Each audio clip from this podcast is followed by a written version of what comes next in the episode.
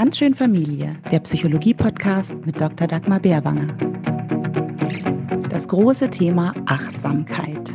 Wie und wo im Leben fange ich damit am besten an? Und was kann ich mir davon erhoffen? Ist Achtsamkeit das Allheilmittel unserer Zeit?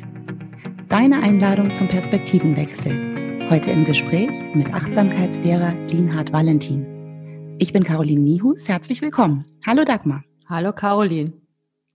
Ja, Achtsamkeit ist ja so ein Begriff, ohne den heute keine Zeitschrift, kein Fitnessstudio und wohl auch kein Podcast mehr auskommt. Ähm, es ist ja eigentlich sogar eher en vogue heute, wenn man von Achtsamkeit spricht, sozusagen.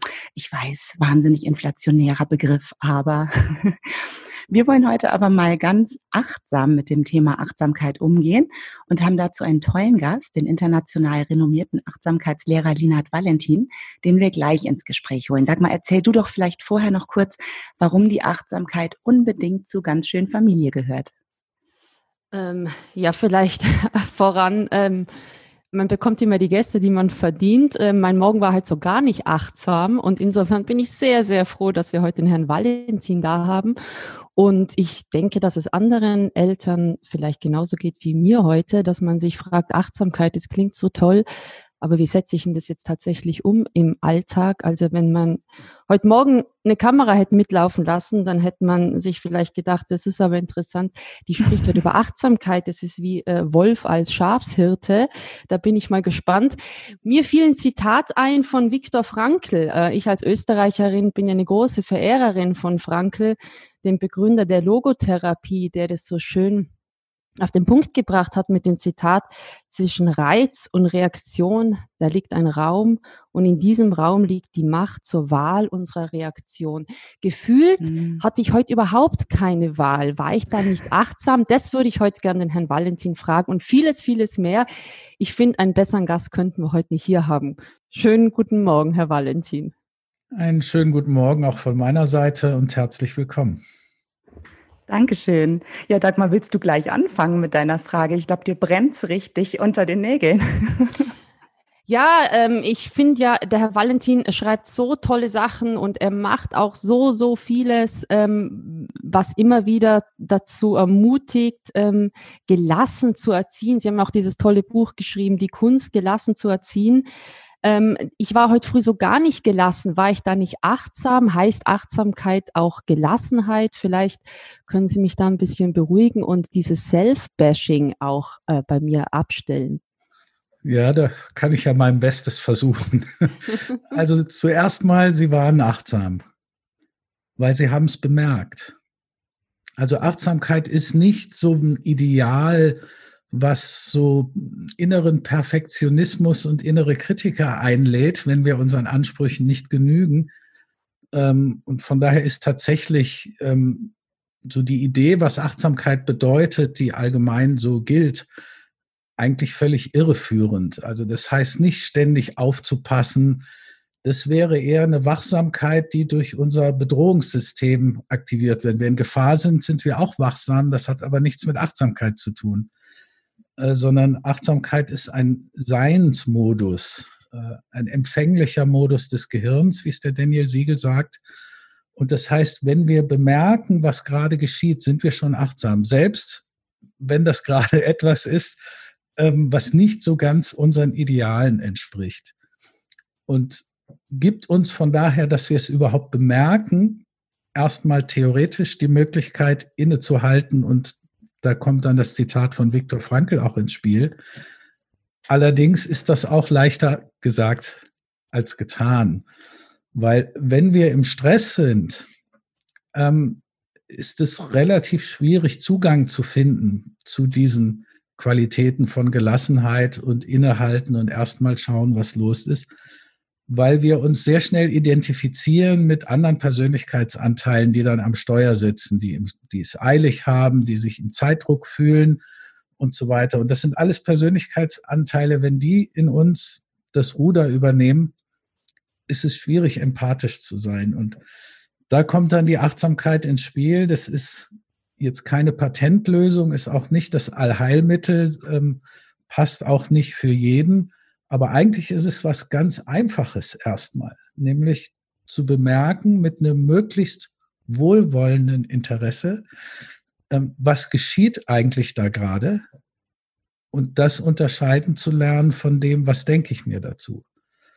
Weil meistens reagieren wir nicht auf die Situation, sondern auf unsere Interpretation äh, der Situation oder auf unseren Widerstand, weil wir einfach nicht wollen, dass es so ist, wie es ist, sind wir eigentlich dauernd im Kampf mit der Wahrheit der Situation. Und das wäre der erste Schritt, erstmal es zu schaffen, okay, ich mag das jetzt nicht, ich finde es furchtbar, aber so ist es jetzt.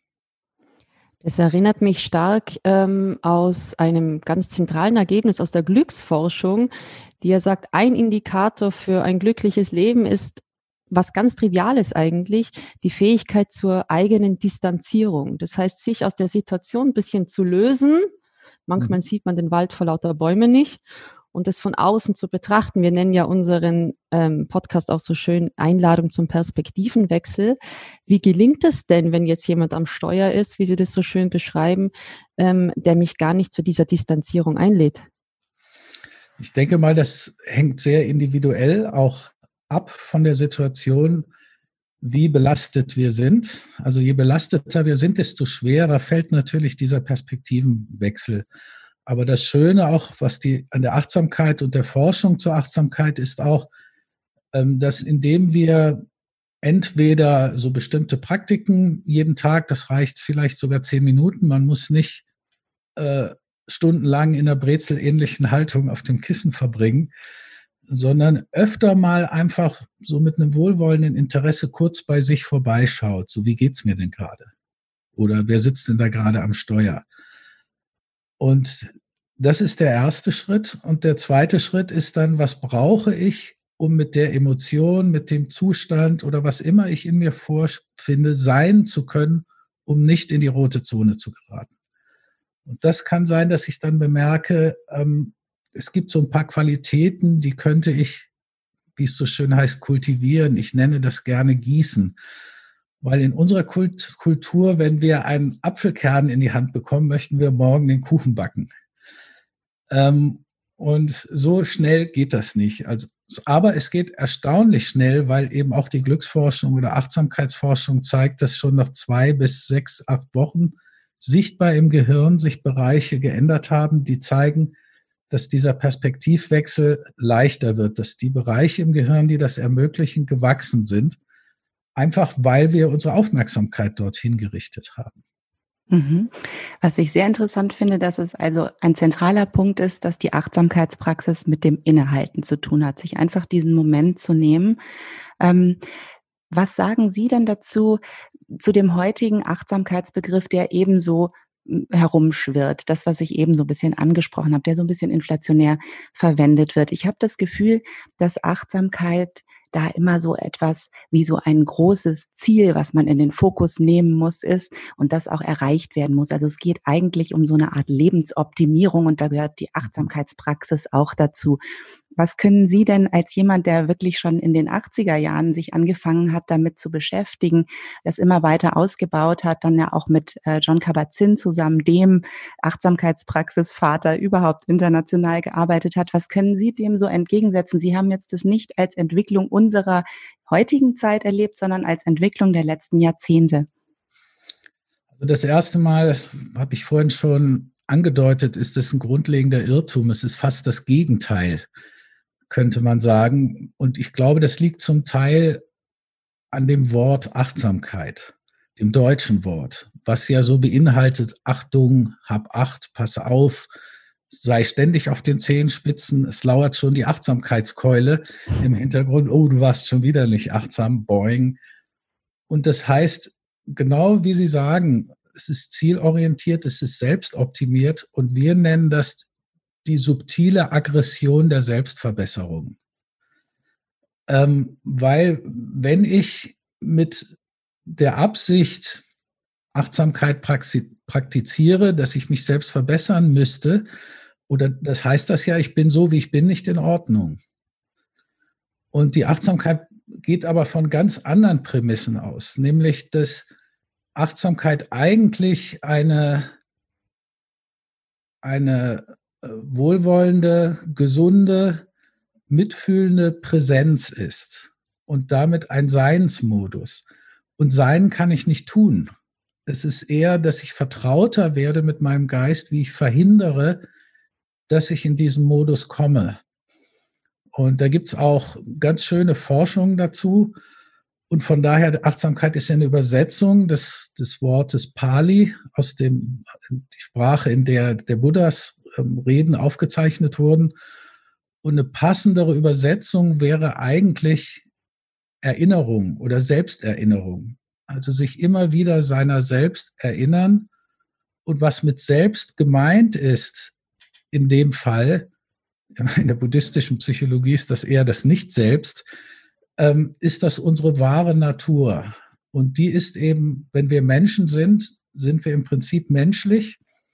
Und unsere Intention als Eltern, und äh, da denke ich mal, das ist bei uns allen, auch wenn wir als Eltern öfters mal daneben hauen, weil das, glaube ich, niemanden gibt, der unsere Knöpfe so gut findet wie unsere Kinder, ähm, dass wir dann dazu geraten, uns selbst zu kritisieren und ähnliches. Und, aber das ist letztlich normal. Der, und es ist auch noch nicht mal ein Problem, sondern es geht darum, menschlich zu sein. Und was ich ein wunderschönes Bild finde, was eben dieser subtilen Aggression der Selbstverbesserung entgegenwirkt, hinter dem eigentlich das steckt, was ich eine Volksseuche nenne, nämlich das Grundgefühl von so vielen Menschen nicht zu genügen. Also ich muss leisten, ich muss gut aussehen, ist dies und ich bin ständig in Angst, nicht zu genügen und nicht gut genug zu sein. Und das ist natürlich ein mega Stressfaktor. Und das Bild, was mir persönlich so gut gefällt, das kommt aus Thailand. Da gab es wohl einen großen äh, Tonbuddha bei einem Kloster. Und irgendwann hat der Mönch, der sich zuständig war, sich um diesen Buddha zu kümmern, gesehen, dass da Risse entstehen und als er mit seiner Kerze da einen Riss reparieren wollte, sah er etwas glänzen unter dem Riss. Und dann stellte sich heraus, dass unter dem Tonbuddha ein goldener Buddha aus echtem Gold verborgen war, der wohl in, in kriegerischen Zeiten schnell eingepackt wurde in Ton, damit er nicht geklaut wird. Das wird jetzt gerne verwendet als Bild für unsere menschliche Natur, dass wir alle letztlich die Buddha-Natur haben oder Maria Montessori sagte auch, mit, man muss kein Buddhist sein, mit jedem Kind kommt Christus auf die Welt. Also das heißt, in unserem Kern, wenn wir Menschen sind, sind diese Qualitäten uns mitgegeben von Mitgefühl, von Gelassenheit, von echtem Interesse, von Unvoreingenommenheit, von Offenheit und so weiter. Ähm, aber bedingt durch Kultur, Erziehung und ähnliches haben sich so Ton- und Eisschichten um den goldenen Buddha herum entwickelt. Und das meine ich auch mit dem Gießen. Wir brauchen jetzt nicht das Hämmerchen, um das wegzuklopfen, sondern es ist ja unsere Natur. Es ist, geht mehr darum, diese Qualitäten, denen wieder Nahrung zukommen zu lassen, sie zu gießen. Und das können wir nicht mit unserem Willen. Und es ist aber unmöglich, dass sich nicht etwas entwickelt. Weil wenn wir unsere Aufmerksamkeit auf eine bestimmte Art und Weise auf uns und unseren Geist richten, brauchen wir dafür bestimmte Netzwerke im Gehirn und stärken sie damit. Und das ist der Hintergrund, warum man auch sieht, schon nach relativ kurzer Zeit im Gehirn, dass sich Bereiche eben geändert haben, die diese, für diese sogenannten menschlichen Qualitäten zuständig sind. Diese Selbsterinnerung ähm, ist ja auch ganz stark geknüpft an Selbstachtung, Selbstliebe, liebevolle Selbstfürsorge. Jetzt in Beziehung zur äh, Erziehung des Kindes oder Begleitung des Kindes heißt es ja so ein bisschen, oder höre ich raus, der Weg, dieses glänzende Ich unterm ähm, Lehmmantel beim Kind zu sehen, geht über erstmal sich selber glänzend zu erleben ja, sagen wir mal, glänzender und sich immer wieder mal auch zu erinnern, gerade im Kontext mit Kindern, denke ich mal, alle Eltern, vor allen Dingen die, die jetzt so einen Podcast überhaupt zuhören, haben ja die Absicht, ihr Möglichstes zu tun, ihre Kinder liebevoll, achtsam, was immer das bedeuten mag, ins Leben zu begleiten. Und stellen aber dann oft fest, in stressigen Situationen verhalten wir uns nicht so, wie es eigentlich unseren Werten entspricht. Äh, und da finde ich schon mal, oder vielleicht ganz kurz, ich habe ja in dem Buch auch das Zitat einer Mutter in einem Seminar mit mir, was ich immer erzähle. ähm, die am Anfang in der Anfangsrunde gesagt hat, als ging um, warum seid ihr hier, äh, gesagt hat, ja, ich bin hier, weil bis ich Mutter wurde, konnte ich in der schönen Illusion leben, ein netter Mensch zu sein. ja, wie treffend. Und so wie sie auch lachen alle, weil es so, es ist so erleichternd zu sehen, ach, okay, es bin nicht nur ich, die manchmal am liebsten die wieder dahin zurückschicken würde, wo sie hinkommen. Aber natürlich, wenn wir wieder zur Besinnung kommen, wollen wir das gar nicht. Ähm, und das ist aber gerade das Interessante, dass Kinder Bereiche in uns berühren, die sonst niemand berühren würde. Und da hat für mich auch der Name für unseren Verein mit Kindern wachsen nochmal eine ganz neue Bedeutung gefunden, die ich am Anfang überhaupt nicht im Sinn hatte. Nämlich als ich dann selbst Vater wurde, acht Jahre nachdem ich den Verein gegründet hatte und festgestellt habe, dass mein Sohn die ganzen Bücher nicht gelesen hat. Und ich ständig ich in der Situation war, keine Ahnung zu haben, dass ich meinte, wir müssten den Verein eigentlich umbenennen in mit Kindern wachsen, Bindestrich oder untergehen. Ähm, und das ist wichtig zu sehen, dass das nicht heißt, wir sind verkehrt, sondern eine Einladung sein kann, zu schauen, was geschieht da eigentlich, dass wir ein echtes Interesse entwickeln dafür, was passiert da eigentlich in mir und wie kann ich denn mit diesen Emotionen oder Persönlichkeitsanteilen, wie immer wir das nennen wollen, umgehen, dass sie mich nicht ständig so wegbringen von dem, was ich eigentlich ja möchte mit meinen Kindern. Also ich hatte, ähm, als ich Mutter wurde, den Gedanken, ach du lieber Schwan, ich muss mich eigentlich von vorn bis hinten erstmal durchtherapieren lassen, damit ich irgendwie möglichst unbelastet äh, auf dieses Kind zugehen kann. Wie ist das denn mit der Achtsamkeitspraxis? Ähm, würden Sie sagen, also das ist ja was ganz anderes, das ist ja nur der eigene Blick auf sich selbst. Und da bespricht man jetzt nicht zum Beispiel mit einem Psychotherapeuten die ganzen Themen oder geht bestimmte Traumata an. Wird sowas aber durch die Achtsamkeitspraxis vielleicht auch so angepiekst oder ist das auf einer findet das auf einer anderen Ebene statt, die Verbindung zu sich selbst? Spannende Frage. Ähm, ich würde mal sagen, beides. Also inzwischen gilt äh, eine wohlwollende und nicht selbstoptimierende Achtsamkeitspraxis als gute Unterstützung für therapeutische Prozesse. Aber es ersetzt keine Therapie, wenn es zum Beispiel Traumata gibt. Im Gegenteil, zum Glück beginnt, hat seit einiger Zeit jetzt eine Forschung mehr und mehr Raum eingenommen, die auch die Risiken und Nebenwirkungen der Achtsamkeit beleuchtet, weil sie kann auch, wenn Traumata da sind, retraumatisieren. Wenn es zu schnell gemacht wird, zu viel, ähm, weil es gibt so diesen wie ich finde, sehr treffenden Satz, Liebe bringt alles hervor, was nicht geliebt wurde. Wenn wir jetzt solche tiefen Verletzungen in uns herumtragen und dann anfangen, mehr Freundlichkeit, mehr Wärme in unser System zu bringen, dann kann man das ein bisschen damit vergleichen, dass wenn, es ist ja noch kein Winter, aber wenn Sie in Schnee gehen und mit Kindern einen Schneemann bauen ohne Handschuhe und kommen dann wieder rein und halten die Hände unter warmes Wasser, was ist dann?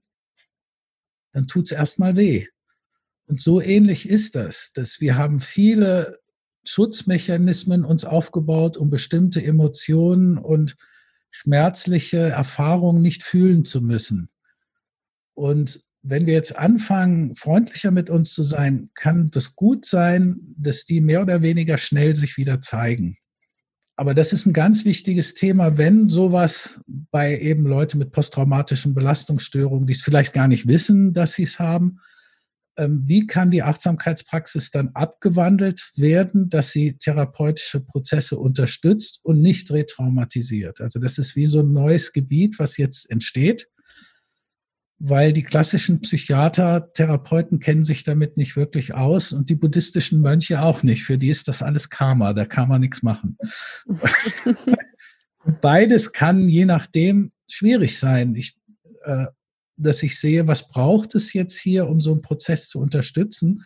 Also man muss weder Angst haben davor, noch ähm, denken, das heilt jetzt all meine Wunden ganz von allein, wenn ich da anfange, so etwas zu, zu praktizieren. Das ist eben nicht der Fall. Und was Sie hier auch so ein bisschen ansprechen, erinnert mich stark an das IFS, dieses Modell des inneren äh, äh, Inner Familiar System, das innere äh, Familiensystem von Richard Schwartz. Äh, und gerade in Bezug zu Kindern melden sich ja manchmal Teile, an die man sich gar nicht mehr erinnert hat und dachte, ach, was ist denn das jetzt? Und Sie haben da so ein wunderbares Bild, habe ich gelesen, von einem Busfahrer. ähm, also ein Bus, äh, der unterwegs ist und unterschiedliche Passagiere im Bus drängen sich ans Steuer und ähm, fahren wie wild mit diesem Bus durch die Gegend. Äh, kann ich das ein bisschen mitsteuern oder zumindest erkennen, wer jetzt gerade am Steuer ist? Und was gibt es da für Techniken im Alltag? Also zunächst einmal, da treffen Sie natürlich bei mir gleich einen Punkt, wo eine Begeisterung auftritt, weil dieses IFS kenne ich noch nicht so lange und bin so angetan von diesem Ansatz, dass ich selber auf meine alten Tage noch eine Ausbildung gemacht habe vor, vor zwei Jahren in äh, eine IFS-Ausbildung, weil ich kenne, ich hab, bin selber, habe auch eine Gestaltausbildung im Hintergrund und beide ähm, passen wunderbar, weil es geht auch um, um das Kultivieren von Gewahrsein. Also, und das IFS passt besonders gut zur Achtsamkeitspraxis. Das ergänzt sich wirklich wunderbar. Und um dieses Beispiel mit dem Bus noch mal etwas deutlicher zu machen, wir sind ja nicht immer gleich. Also um noch mal auf Ihre Situation von heute Morgen zurückzukommen, angenommen, Sie wären ausgeschlafen, haben keinen Zeitdruck, es ist sozusagen Urlaub und eins ihrer Kinder meinetwegen wirft jetzt beim Frühstück das Glas um und lacht noch drüber, dann sagen sie vielleicht, ups, nichts passiert. Wir wischen es auf. Das heißt, sie sind offen, sie sind flexibel, sie können die Situation aus der Perspektive des Kindes sehen. Der Bus nimmt dieses Hindernis und fährt weiter in die Richtung, die unseren inneren Werten entspricht. An einem anderen Morgen waren vielleicht drei Nächte nicht genug Schlaf gehabt, im Zeitdruck, eine Situation, die nicht gerade sehr empathische Teile in uns ans Steuer bringt und vielleicht noch ein Steuerbescheid oder ein Streit mit dem Partner, was weiß ich. Und es ist genau die gleiche Situation, aber wir reagieren vielleicht völlig anders. Ganz nicht besser aufpassen. Warum? Weil eben jemand anders am Steuer sitzt. Und wer am Steuer sitzt, hängt von ganz vielen Faktoren ab. Ähm, und in so, einem, in so einem Bus sitzen auch alle möglichen Wesenheiten und wer das Steuer übernimmt, hängt einmal ab von unserem Zustand, also ob wir gerade einigermaßen im Lot sind oder schon aus dem Lot und dann je nachdem, was uns von außen triggert. Und wenn das jetzt, wie Sie sagen, eine Emotion oder etwas ist, wo unsere eigene Kindheit wir noch eine Verletzlichkeit mit uns herumtragen, dann treten halt sogenannte innere Beschützer auf, die alles tun, dass wir dieses Gefühl nicht wieder fühlen müssen, weil unser Organismus, unser System diese Emotion, dieses Gefühl als lebensbedrohlich gespeichert hat. Weil in unserer Kindheit war es das auch. Wir hatten vielleicht niemanden da, der für uns da war, der uns begleitet hat in dieser Situation. Und insofern mussten wir quasi, also diese Beschützer, die haben uns das Leben gerettet in unserer Kindheit, das emotionale Leben.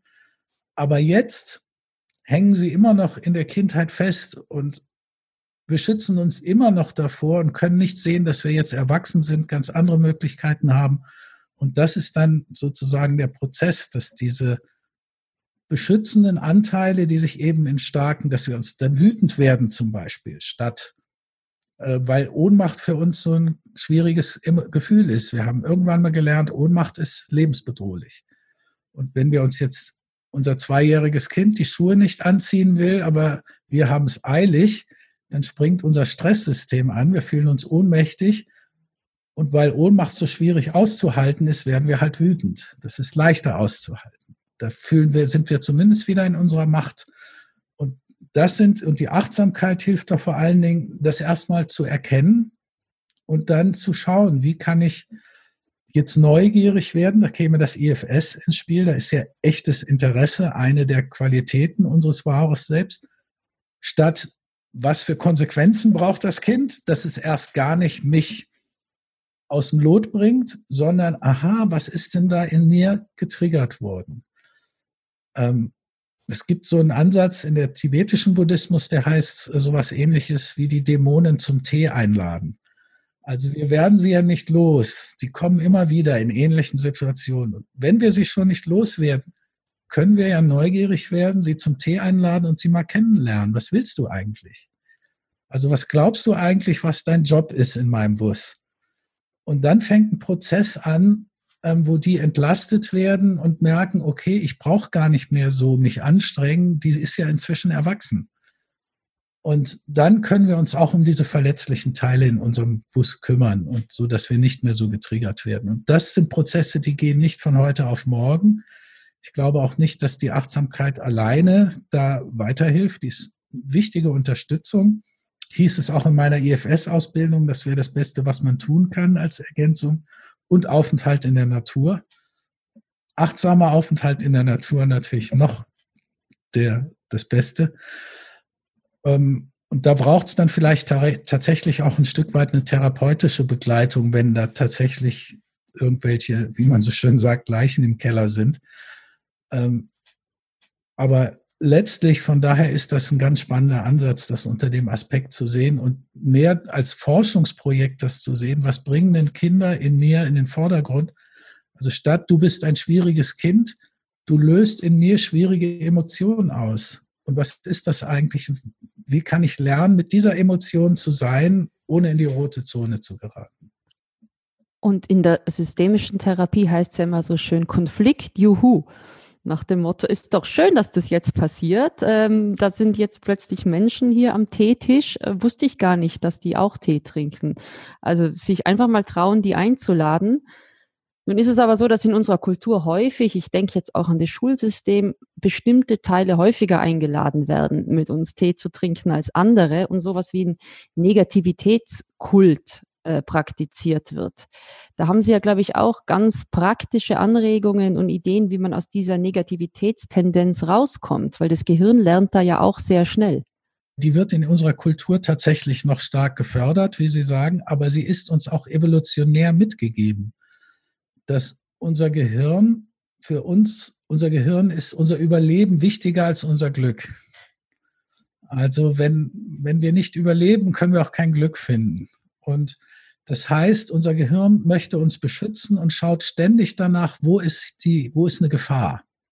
Das wurde auch erforscht mit diesem sogenannten Demote Fold Network. Also was geschieht im Gehirn, wenn Leute jetzt nicht gerade eine, eine besondere Aufgabe haben, die sie lösen wollen. Und man dachte, da wird es dann relativ ruhig, aber man stellte fest, nein, das Gehirn wird sehr aktiv und vor allen Dingen in den mittleren Bereichen. Und das bedeutet, es kreist um sein Lieblingsthema, nämlich ich, mir, mein. Es geht entweder in die Vergangenheit, wo es hadert mit etwas, was nicht so gelaufen ist, wie wir es gerne gehabt hätten, oder es macht sich Sorgen über die Zukunft. Also Beispiele für diese Negativitätsverzerrung ist auch, Sie haben ja von Ihrem Beispiel heute Morgen erzählt, wenn Sie dann am Abend zurückgucken und hatten vielleicht am Tag 20, 30 ganz schöne Interaktionen mit Ihren Kindern, mit was beschäftigen Sie sich dann aber am Abend? Wenn man Seminare macht wie ich, man hat vielleicht 20 zufriedene Teilnehmer, einer hat gemeckert, mit wem beschäftigt man sich? Mit dem, der gemeckert hat. Als Lehrer, man hatte einen ganzen Tag eigentlich, ging es gut, sie waren interessiert, aber eine Situation ist aus dem Ruder gelaufen. Mit welcher beschäftigen wir uns? Und das ist eben, dass unser Gehirn immer uns beschützen möchte und dahin geht, wo es schwierig ist. Und das hat große Folgen in der Eltern-Kind-Beziehung, weil die Kinder bauen ja ihr Selbstbild, ihr Selbstgefühl auf durch die Art und Weise, wie sie von den ihnen wichtigen Erwachsenen gesehen werden. Wenn wir jetzt viel im Stress sind und dauernd nur auf das gucken, was nicht so läuft, wie wir es gerne hätten, dann haben wir immer so einen kritischen Blick. Und da müssen wir gar nichts sagen, aber die Kinder schließen daraus, die gucken immer so, irgendwas scheint mit mir nicht okay zu sein. Ähm, und das Heilmittel ist nicht positives Denken, dass wir uns einreden, alles wäre gut. Da zeigt auch die Forschung, dass das überhaupt nichts bringt, sondern da kommt wieder die Achtsamkeit ins Spiel. Wir haben ja jeden Tag positive Erfahrungen mit den Kindern.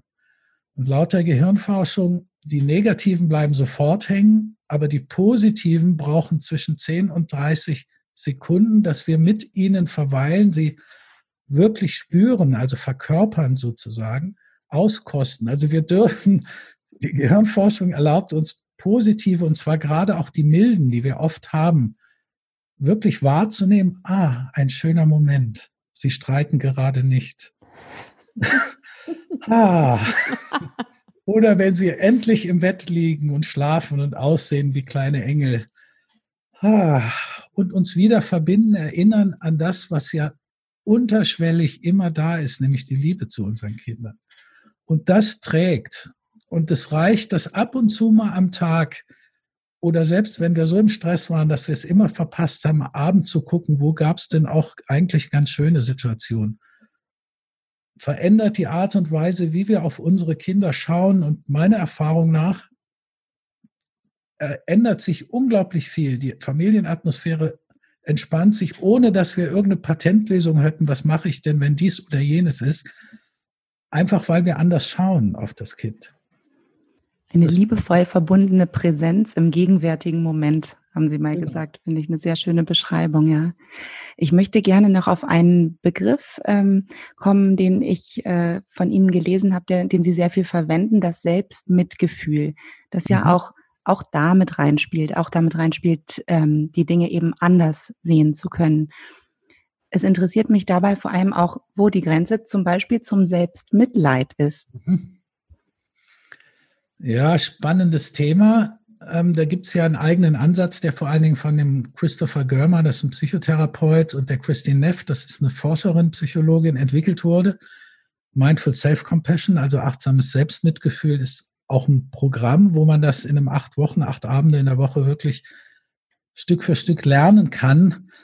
Ähm, und das ist sehr wichtig, diese Abgrenzung zum Selbstmitleid. Ähm, es gibt zwei Formen von Mitleid. Die eine ist, dass ich einfach in diese Opfermentalität verfalle. Ich arme Sau, nur ich, mir geschieht das. Und dann noch mehr versinke in dem Leid sozusagen. Und das andere, äh, in, in der buddhistischen Psychologie nennt man Mitleid den nahen Feind des Mitgefühls. Es sieht so ähnlich aus, ist aber quasi das Gegenteil. Und das ist so eine Distanzierung nicht im positiven Sinne, wie wir das vorhin hatten, sondern so eine, äh, damit möchte ich nichts zu tun haben. Weil dann müsste ich ja was fühlen, was ich nicht fühlen will. Und Mitgefühl ist eben, beinhaltet auch eine Aktivierung, Leid lindern zu wollen. Und es, es geht eigentlich nicht um so einen süßlichen Zuckerguss, ähm, sich nur zu streicheln und ähnliches, das ist okay, oder sich was Gutes zu tun ab und zu, sondern es stärkt, es ist eine Kraft und gibt uns den Mut, auch mit den Emotionen nicht davon zu laufen oder sie wegzudrängen, die normalerweise wir vermeiden, auf Teufel komm raus. Ähm, Weil es uns eine Kraft gibt, uns selbst, und das finde ich eine schöne Differenzierung. Also Achtsamkeit geht es darum, mit unserer Erfahrung zu sein, so wie sie ist, mit einem wohlwollenden Gewahrsein. Und Selbstmitgefühl ist mehr mit der Person mit einem wohlwollenden Gewahrsein zu sein, die diese Erfahrung gerade macht. Also ich. Und das ist nochmal ein Unterschied. Und in dieser Praxis macht man sich auch zunutze, dass man sich zum Beispiel wohlwollend, freundlich so eine Hand auf den Herzraum oder auf die Wange als Geste legen kann, nicht um das schwierige Gefühl loszuwerden, sondern weil ich es gerade schwer habe. Und das zeigt, dass das ein anderes, das Fürsorgesystem in unserem Organismus aktiviert, was uns auch mitgegeben ist von Mutter Natur, nämlich eine liebevolle körperliche Berührung hilft uns, uns zu regulieren. Und das hilft sogar dann, wird Oxytocin ausgeschüttet, selbst dann, wenn wir uns die selbst geben. Ähm, und da gibt es eben Forschung dazu und das kann uns dann helfen, wenn so eine Situation wie heute Morgen passiert, wenn Sie merken, okay, es passiert jetzt, ausatmen, Hand aufs Herz, ich mag es nicht, aber es ist so, aber ich bin mit mir. Also statt auf mir rumzuhacken, den inneren Kritiker, wie blöde ich bin und ich weiß es doch, ich bin Psychotherapeutin, verdammt nochmal. Nicht verraten, bitte. Oder Achtsamkeitslehrer. Äh, ich kann gerne noch erzählen, wie mein Sohn mit neun mir gesagt hat, jetzt bist du wieder so ein Arsch. ähm, weil da jemand am Steuer saß, wo ich zugeben musste später, er hat durchaus recht gehabt. Ähm, das geschieht einfach. Aber wenn wir dann lernen, in diesem Moment, und da gibt es eine sogenannte Selbstmitgefühlspause, nämlich innezuhalten und uns selbst Mitgefühl zu schenken, dass wir sehen, okay, das ist jetzt ein schwieriger Moment, das ist hart, das tut weh, aber ich bleibe bei mir. Ich stehe zu mir und das ist quasi Selbstmitgefühl. Eine wohlwollende Instanz in unserem Bus zu entwickeln, die uns den Rücken stärkt, zu uns steht, weil wir haben ja vielleicht gerade nicht so einen liebevollen Menschen da, der uns in den Arm nimmt. Jetzt stellen Sie sich mal vor, Sie haben eine gute Freundin, die erzählt Ihnen genau diese Situation von heute Morgen, die Sie hatten. Wie reden Sie mit der? Was, wie ist der Tonfall? Welche Worte verwenden Sie? Es reicht, einen kleinen Eindruck zu bekommen und dann wie haben Sie mit sich selbst geredet? Wie war da der Tonfall? Und gibt es Unterschiede? Und bei fast allen Menschen in unserer Kultur gibt es riesige Unterschiede. Wir sind viel härter mit uns selbst, als wir es mit einer guten Freundin wären. Und das ist eigentlich wie so ein bisschen die Essenz vom Selbstmitgefühl, dass wir uns selbst eine gute Freundin oder ein guter Freund werden, der oder die zu uns steht, wenn wir es schwer haben, statt auf uns rumzuhacken, was unser Bedrohungssystem noch mehr wir fühlen uns dann noch von unserem inneren Kritiker zusätzlich bedroht in der Situation, wo wir es sowieso schon schwer haben, was nochmal aufdreht, ähm, sozusagen das, das Bedrohungssystem, das, den Stresslevel. Und von daher ist das, finde ich, sogar eins der wichtigsten Dinge für Eltern, weil wo sind wir am härtesten mit uns selbst? Da, wo es die eigenen Kinder anbelangt. Weil da wollen wir ja nichts falsch machen, nur das Beste. Und diese Selbstempathie, was es ja letztlich ist, ist ja die beste Lernwiese für Kinder überhaupt. Da, wenn ich beschreibe, was da gerade für ein Gefühl bei mir stattfindet, dann ist es für Kinder ja ähm, eine super Lerngeschichte zu begreifen, ach so, das ist jetzt Wut, Wut darf man haben. Ähm, und trotzdem kann man noch zu sich stehen, obwohl man wütend ist. Und das heißt, ich darf auch wütend sein und so weiter und so fort. Und das ist ein ganz wichtiger Punkt, dass Leute denken, Gelassenheit heißt, ich werde jetzt so cool, dass mir nichts mehr was anhaben kann. Nein, überhaupt nicht. Das ist affektflach. ja, genau. Dann wird das Leben sehr trocken und leer. Also, weil die Emotionen geben ja den Saft sozusagen auch. Und Wut ist nichts Schlechtes. Die gibt uns auch eine Kraft, zu etwas zu stehen, zu uns zu stehen, vielleicht auch mal wirklich für uns einzustehen, wenn das nötig ist. Ähm, aber es ist eben ein Unterschied, also quasi im Achtsamkeits- und Selbstmitgefühl geht es darum, dass wir mit den Gefühlen sein können, aber wir behalten das Steuer des Busses zumindest mit zwei Fingern noch. Also wir überlassen nicht der Emotion komplett den Bus, weil die fährt uns dann irgendwo hin, was nicht unseren Werten entspricht. Wir lernen den Stier zu reiten, statt von ihm geritten zu werden. Aber das heißt nicht, dass wir die Emotion nicht haben dürfen. Im Gegenteil. Also sie werden vielleicht, also die Erfahrung von einer längeren Achtsamkeitspraxis ist, dass wir eher noch dünnhäutiger, noch stärker die Emotionen fühlen, aber gleichzeitig entwickeln wir eine Kraft mit uns und den Emotionen zu sein, dass sie uns nicht in die rote Zone bringen, dass sie uns nicht mitreißen. Und wenn wir das Steuer verlieren, nicht auf uns rumhacken, sondern möglichst schnell merken, okay, das ist jetzt passiert.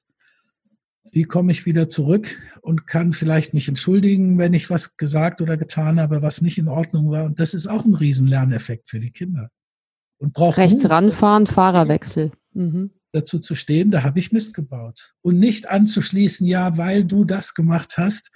Äh, nein, das war nicht okay. Punkt, fertig. Mhm. Also es hat viel mit Vorleben zu tun, erstmal die Kinder an Achtsamkeit heranzuführen. Das passiert automatisch, indem man es selbst vorlebt. Habe ich das richtig verstanden? Oder gibt es da noch konkretere Dinge, die man den Kindern wirklich auch noch erklärend oder initiierend an die Hand gibt?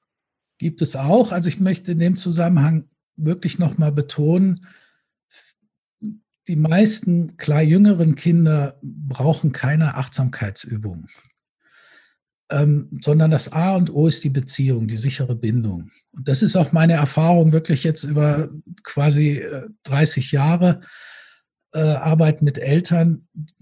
Die grundsätzliche Atmosphäre in der Beziehung ist viel entscheidender als dass ich in allen möglichen Situationen wissen müsste, was jetzt hier das Richtige wäre. Das ist gar nicht so entscheidend.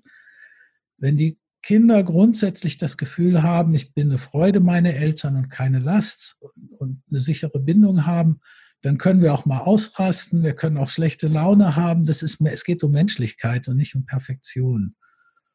Und wo der Daniel Siegel für mich wirklich alle Augen geöffnet hat, der kommt nämlich aus der Bindungsforschung. Und als er sich mit der Achtsamkeitsforschung beschäftigt hat, fiel ihm auf, dass die Bereiche, die sich im Gehirn von uns Erwachsenen verändern, wenn wir eine wohlwollende Achtsamkeitspraxis ausüben, dann sind das die gleichen Bereiche, die sich bei Kindern natürlicherweise entwickeln, wenn sie eine sichere Eltern-Kind-Bindung haben. Also wenn sie sich grundsätzlich, nicht immer in jedem Moment, aber grundsätzlich sicher und gefühlt fühlen, sicher und gesehen fühlen.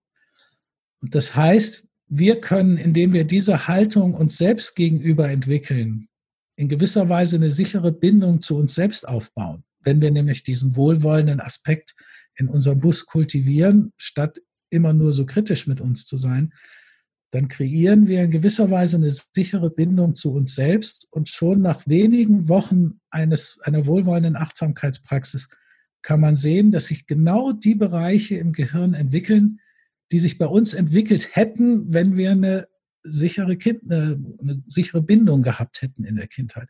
Und das finde ich wirklich revolutionär. Also das, meine, wenn es jetzt wirklich große Traumata und ähnliches gibt, geht das nicht so leicht. Aber trotzdem, ich sage immer gern, bei so normalen Neurotikern, wie wir es alle sind, ähm, ist das erstaunlich, was sich da verändern lässt. Und dann kann man nicht mehr unterscheiden, war das jetzt ein Mensch, der das durch seine Kindheit, durch seine Eltern schon mitbekommen hat, diese Qualitäten, äh, oder ist das jemand, die oder der sich das später durch so eine Praxis angeeignet hat? Und vielleicht möchte ich dann auch mal betonen, was Sie jetzt immer wieder so am Rande mit erwähnt haben, dass es hilfreich ist, bei all diesen Übungen, um sie nicht zu missbrauchen, um noch besser zu funktionieren, innezuhalten und sich seiner eigenen Werte bewusst zu sein. Das habe ich jetzt öfters rausgehört. Werte und sich zu fragen, ja, Sie haben das so mit, welch, mit welchem Leitstern, welcher Leitstern äh, mhm. hilft mir dabei, woran kann ich mich orientieren? Da habe ich auch eine spezielle Übung dazu, um sich da zu erinnern, so kurz gesagt geht es darum, dass man sich vorstellt, in 20, 30 Jahren, wenn ich zurückschaue auf heute, aus der Perspektive, was wäre mir da denn wirklich, wirklich wichtig? Was sind die Werte, wo ich merke, wenn ich das sehe, da wäre ich, das würde mich mit Zufriedenheit, mit Freude erfüllen. Und das immer wieder zu tun, kann uns helfen, an diese Erinnerung an das, was uns wirklich wichtig ist, und dass in der Situation eine größere Wahrscheinlichkeit besteht, dass nicht so ein Teil, den wir eigentlich nicht am Steuer haben wollen, das Ruder übernimmt. Und selbst wenn wir noch keinen Zugang haben, können wir vielleicht einfach die Klappe halten und nicht das Alte tun. Damit ist schon viel gewonnen. Vielen Dank, Linhard Valentin, für dieses wirklich spannende Gespräch. Und ich könnte mir vorstellen, dass viele Zuhörerinnen und Zuhörer jetzt auch Lust bekommen haben, da noch ein bisschen tiefer einzusteigen. Also ich auf jeden Fall. Und ich durfte mir auch vorher schon einen Blick auf Ihre Plattform werfen. Arbor Online Center heißt das. Wir werden es auch verlinken. Das ist wirklich eine ganz umfassende Plattform rund um das Thema Achtsamkeit ähm, mit tollen Interviews mit weiteren hochkarätigen und internationalen Achtsamkeitsexperten. Es gibt viele Online-Kurse, einige davon haben Sie schon angesprochen, zum Runterladen, aber auch Live-Webinare. Also es ist wirklich eine tolle Plattform, die wir sehr empfehlen können. Ähm, und dann haben sie natürlich auch noch Bücher veröffentlicht. Wir werden das alles in unseren Show Notes äh, hinterlegen im vor langer Zeit selbst gegründeten Arbor Verlag. Also da gibt es viel Spannendes, um da noch weiter einzutauchen. Auf jeden Fall ganz, ganz herzlichen Dank für das Gespräch heute. Vielen herzlichen Dank für das tolle Gespräch. Ja, sehr gerne. Ja, Dagmar, zurück zur Anfangsfrage. Ist Achtsamkeit das Allheilmittel unserer Zeit? Nein, natürlich ist sie das nicht. Das haben wir auch schon vorher geahnt oder gewusst, wie auch immer. Aber ähm, ich habe viel Schönes über die Achtsamkeit gelernt und ähm, finde dieses die liebevoll verbundene Präsenz im, im gegenwärtigen Moment zu sein, dieses Zitat von ihm, das, das ist absolut erstrebenswert und ein wunderschöner Ansatz, hat mir gut gefallen. Ja, mir auch sehr schön. Und auch seine Definition von Achtsamkeit hin zur Selbsterinnerung. Mhm. Das fand ich sehr schön und hat mich ein bisschen daran erinnert, ähm, wenn du dich, äh, Caroline, äh, daran erinnerst, an unsere Gespräche bislang, unser Bild von Kerenzia. Ja sich seiner ja. eigenen Kraft bewusst werden und sich daran zu erinnern, ich kann selbst wirksam sein. Mit ein bisschen Distanzierung zur Situation schaffe ich es vielleicht wieder in meine Kraft zu kommen und selbstwirksam zu werden. Und da hat er mir ganz viel mitgegeben. Das war ja wie eine Selbsttherapie für mich. Ganz viel praktische Tipps und Hinweise, wie man das auch im Alltag schaffen kann und wie man das langfristig kultivieren kann. Das war ganz schön Familie für heute. Ihr könnt natürlich auf Facebook und auf Instagram uns folgen. Da würden wir uns sehr freuen. Oder ihr hinterlasst uns eine schöne Bewertung auf Apple Podcasts. Danke fürs Zuhören und danke dir, Dagmar. Und beim nächsten Mal kommen wir hoffentlich ganz entspannt in diesen Podcast. Wobei, ist ja gar nicht nötig. Danach geht es uns immer gut, oder? Absolut. Und man kann sie als Lernwiese nutzen, wie wir heute gehört haben. Ganz genau. Also, ciao. Ciao.